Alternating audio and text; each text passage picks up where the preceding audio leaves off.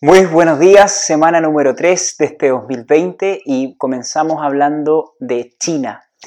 Sí, ha marcado un récord histórico expresado en dólar eh, que tiene al sector consternado debido a que mm, aún faltan tres semanas para el año nuevo chino y es muy posible que, que el precio llegue a 6 dólares.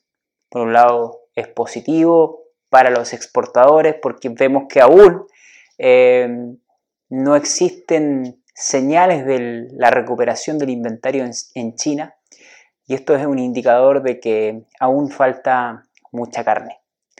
Sin embargo, por otra parte vemos que también los precios están aumentando en China y esto genera una alta eh, de las importaciones que también debilita a países como Europa, que lamentablemente no pueden exportar y que le quita eh, Alemania, perdón, dentro que está dentro de Europa y que obviamente le quita competitividad a este continente.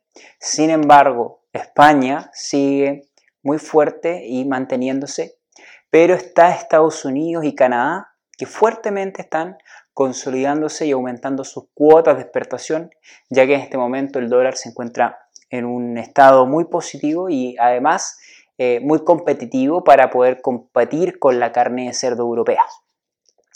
Vemos también que Brasil ha estado exportando consistentemente, tal cual como anunciábamos en meses anteriores, se superaron el millón de toneladas exportadas en Brasil. Sin embargo, Brasil, eh, al no tener una buena inteligencia de mercado en el año el año pasado. En cuanto a los granos, los chinos prácticamente secaron las bodegas de soja y eh, los precios o los costos de producción se han aumentado más de un 40 hasta un 50% en Brasil.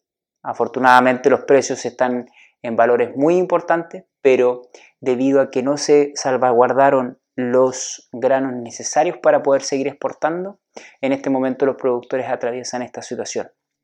Sin embargo, ya se acercan las cosechas en Brasil y lo más probable es que se tomen los ajustes necesarios para poder asegurar los granos de los productores o que los mismos productores también aprovechen de hacer compras importantísimas hasta la siguiente temporada y así no sufran con la situación que les pasó eh, en esta temporada.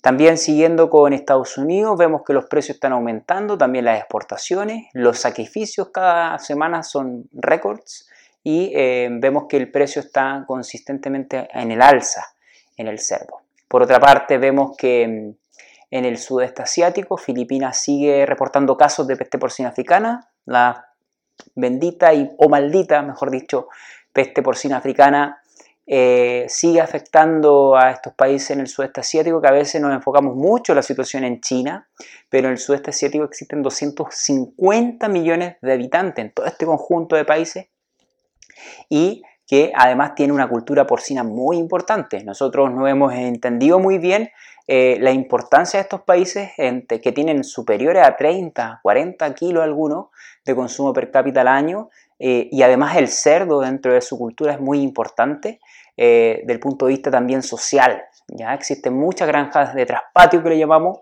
que principalmente está en manos de muchos productores en estos países. Es lamentable, la peste porcina africana vino a devastar a estos países, tal cual como ocurría hace 10, 15 años atrás con la peste porcina clásica en nuestros países en Latinoamérica. Y em, es una situación que es muy diferente a China, ya que estos países no tienen la política ni tampoco las inversiones tan importantes como para poder recuperarlo en el mediano o en el corto plazo. Esto va a ser un trabajo muy importante de cara al futuro para este tipo de países para poder recuperar su eh, autosuficiencia. Las oportunidades, ya saben, los deportadores ya están aprovechando, tenemos países como España, Chile eh, y otros que también se están aperturando a este tipo de mercado. Estados Unidos también está enviando mucha carne al sudeste asiático y lo seguiremos viendo seguramente en los próximos meses. Y sin más, muchísimas gracias. Semana esta 3 termina y nos vemos en la siguiente. Que tenga una excelente semana.